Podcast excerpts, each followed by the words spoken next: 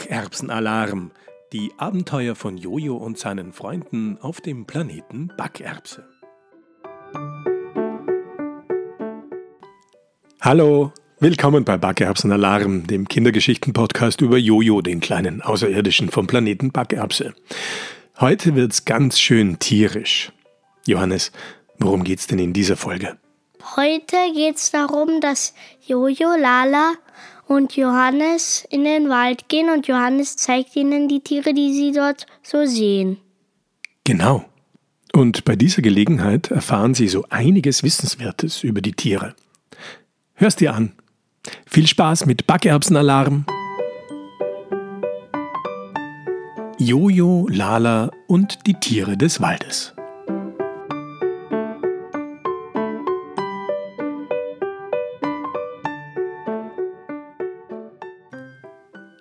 Los geht's, ruft Johannes und tritt aus der Haustüre. Auf in den Wald! Johannes schreitet gut gelaunt, einen kleinen Rucksack am Rücken voran. Jojo und Lala fliegen in ihren Fluganzügen links und rechts von ihm. Ich bin schon so aufgeregt. Wie lange dauert es denn, bis wir die ersten Tiere sehen? fragt Lala. Da sie sich gerade auf einem Spazierweg durch den naheliegenden Weingarten, der direkt an den Wald grenzt, befinden, richtet Johannes seinen Blick suchend zu Boden und meint, hm, wahrscheinlich gar nicht so lange.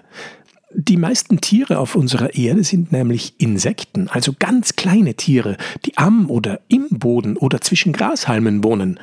Ha! Hier haben wir schon welche. Ich präsentiere die Ameise. Johannes kniet sich am Wegesrand hin und zeigt auf einen kleinen, sich rasch fortbewegenden Punkt im Gras. Das hier ist ein Tier? fragt Lala überrascht und setzt sich gemeinsam mit Jojo neben Johannes ins Gras, um die Ameise näher zu betrachten. Ja, eine Ameise, wiederholt Johannes. Die Ameise ist unbeeindruckt von den drei riesigen Beobachtern, deren Gesichter ganz nah an sie herankommen. Sie klettert auf einen Grashalm, und es scheint, als würde sie sich von dessen Spitze die drei ganz genau anschauen wollen. Die hat ja auch Fühler, so wie wir, ist Jojo ganz erstaunt. Können die sich auch per Gedankenunterhaltung unterhalten? fragt er. Uns Bakerbsianern dienen unsere zwei Fühler nämlich genau dazu. Boah, echt keine Ahnung, Jojo, ob sich Ameisen damit auch per Gedankenunterhaltung unterhalten können. Aber die Fühler von Ameisen sind ihr wichtigstes Sinnesorgan. Damit können sie tasten, riechen, schmecken, die Temperatur messen, Berührungen und Erschütterungen wahrnehmen und sich mit anderen Ameisen unterhalten. Diese Ameisenfühler sind echte Hochleistungsinstrumente, erklärt Johannes. Währenddessen hat Lala ihre Hand ganz nahe an die Ameise herangeführt, so dass diese von der Spitze des Grashalms auf ihre Handfläche gekrabbelt ist. Hallo, Ameise. Freut mich, deine Bekanntschaft zu machen, begrüßt Lala das kleine Insekt sehr höflich. Sie kann dich nicht verstehen, Lala, Ameisen können nicht sprechen, die unterhalten sich völlig anders als wir Menschen oder ihr Backerbsianer. Äh, glaub ich halt, erklärt Johannes, während er beobachtet, wie die Ameise, von Lala ganz dicht an das Sichtglas ihres Helmes gehalten, mit ihren Fühlern versucht, jene von Lala zu berühren. Sie kann mich verstehen. Und ich sie, sagt Lala und setzt die Ameise wieder auf den Grashalm zurück. Sie hätte jetzt gerne wieder ihre Ruhe, um weiter Essen zu suchen, hat sie gemeint, erklärt Lala. Lasst uns weitergehen, schlägt sie vor, und Jojo und Johannes folgen ihr. Die drei setzen ihren Weg zum Wald fort. Wie viele Tiere gibt es denn so bei euch auf der Erde? fragt Jojo. Das ist eine gute Frage, Jojo, antwortet Johannes. Ehrlich gesagt, weiß das niemand. Warum nicht? fragt Jojo nach. Na ja, es kann niemand alle Tiere der Welt zählen, weil einerseits gibt es ganz viele Tiere, wie unsere Ameise zum Beispiel, deren Zuhause unter der Erde ist. Auch von vielen anderen Insekten oder Würmern, die noch viel kleiner sein können als die Ameise. Davon gibt es aber ganz, ganz viele. Andererseits gibt es auch im Meer unzählige Tiere, die man gar nicht zählen kann, weil nie ein Mensch dort vorbeikommt. In der Tiefsee zum Beispiel. Viele tausend Meter unter der Wasseroberfläche. Dort kommt nie ein Mensch hin, also fast nie. Nur drei Menschen waren bisher an der tiefsten Stelle unseres Planeten, und die liegt tief im Meer. Im Wasser gibt es auch Tiere?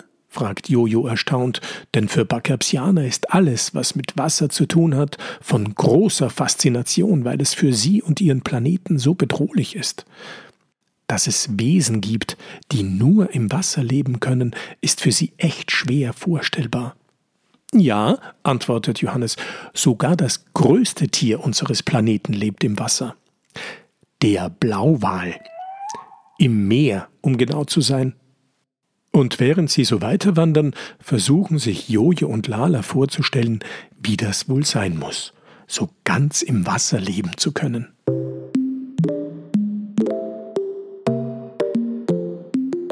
So, meine Lieben, hier sind wir, am Beginn des Waldes, erklärt Johannes.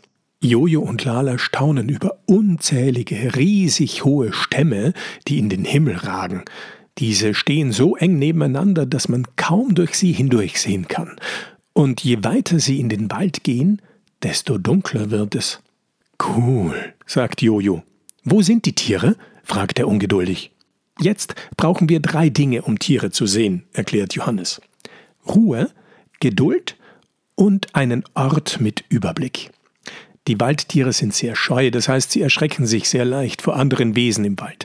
Deshalb müssen wir, wenn wir Tiere im Wald sehen wollen, leise sein und uns am besten an einen Ort begeben, von dem aus wir einen guten Überblick haben, um vorbeiziehende Tiere zu erblicken, sagt Johannes. Und deshalb haben mein Papa und ich vor einiger Zeit hier ein Baumhaus gebaut. Rauf mit uns, sagt Johannes und zeigt auf eine an einen hohen Baum gelehnte Holzleiter, die hoch hinauf in den unteren Teil der Krone des Baumes führt. Während Johannes die Leiter raufkraxelt, fliegen Jojo und Lala mit ihren Fluganzügen direkt zur aus Holzbrettern gezimmerten Ebene, auf der tatsächlich ein kleines Häuschen steht. Groß genug, dass Johannes gebückt durch den Eingang passt und im Inneren so hoch, dass er aufrecht stehen kann. Der kleine Raum ist gemütlich eingerichtet. Ein Teppich am Boden, zwei kleine Sessel und ein Tischlein, auf dem zwei Bücher liegen, und auf jeder Seite des Baumhauses gibt es ein Fenster, durch das man einen coolen Blick in den umliegenden Wald hat. Das ist mein Wohnzimmer im Wald. Macht es euch gemütlich, sagt Johannes, nimmt seinen Rucksack ab und bietet Jojo und Lala mitgenommene Backerbsen und einen Platz an. Hier komme ich immer wieder her, wenn ich meine Ruhe haben will, und es eignet sich hervorragend, um die Tiere im Wald zu beobachten. Jojo und Lala sind begeistert, nehmen dankend die Backerbsen an und setzen sich auf die beiden Sessel. Und während Jojo und Lala Backerbsen naschen, beißt Johannes vom mitgenommenen Apfel ab.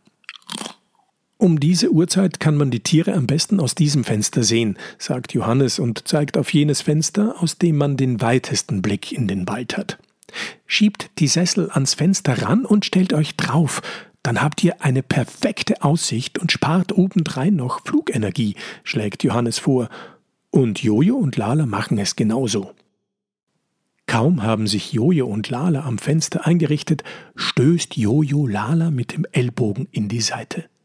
Schau, flüstert er, da drüben. Und er zeigt auf ein Wesen am Waldboden, das von einem Baum zum nächsten hoppelt. Johannes, schau, wie heißt dieses Tier und was sind diese zwei länglichen Dinger an seinem Kopf? Das ist ein Hase, und der ist was ganz Besonderes, erklärt Johannes aufgeregt flüsternd. Normalerweise trifft man Hasen auf Feldern an und nur äußerst selten im Wald, staunt er. Die zwei Dinge an seinem Kopf sind seine Ohren. Man nennt sie auch Löffel. Löffel? Wieso Löffel? fragt Jojo. Weil sie ein bisschen wie Löffel aussehen. Sie sind sehr beweglich, der Hase kann sie unabhängig voneinander bewegen und in verschiedene Richtungen drehen. Dadurch kann er super hören Und die Ohren sind noch für etwas anderes wichtig. Mit ihrer Hilfe kann der Hase auch die Temperatur seines Körpers steuern. Jojo und Lala staunen nicht schlecht, und noch während sie dem Hasen beim Weiterhoppeln zusehen, erblickt Lala schon das nächste Tier. Schau, noch eines, ein viel größeres als der Hase, und das sind zwei, ein großes und ein kleines, ist Lala entzückt. Sind das Mutter und Baby? fragt sie leise. Ja, das ist ein Reh und sein Junges. Ein Rehkitz, erklärt Johannes. Diese beiden ziehen so rasch weiter, dass Jojo und Lala nur einen kurzen Blick auf sie werfen konnten. Schade, dass sie schon wieder weg sind, ist Lala ein wenig traurig, und noch während sie versucht, doch noch einen Blick auf Reh und Rehkitz zu erhaschen, sieht sie unmittelbar vor sich lautlos etwas von links nach rechts fliegen.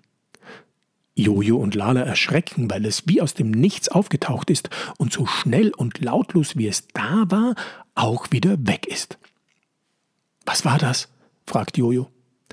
Das war ein Waldkauz, einer der fliegenden Waldbewohner.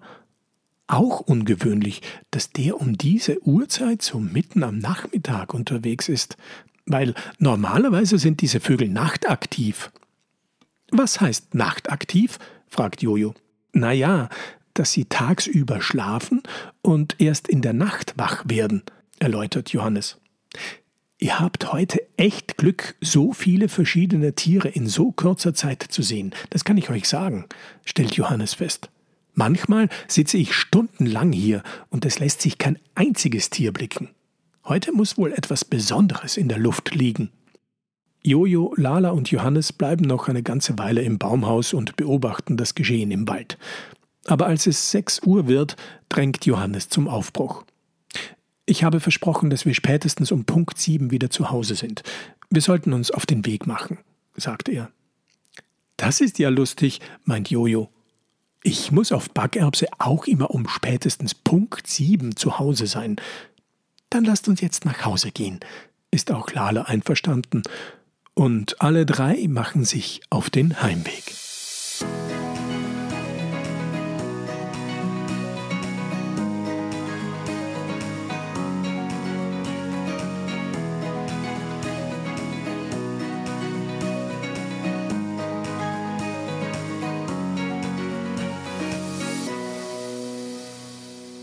Was für ein Erlebnis das für unsere beiden außerirdischen Freunde gewesen sein muss, lauter unbekannte Lebewesen kennenzulernen, an einem völlig ungewohnten Ort. Aber mit Johannes hatten sie ja einen guten Freund an ihrer Seite.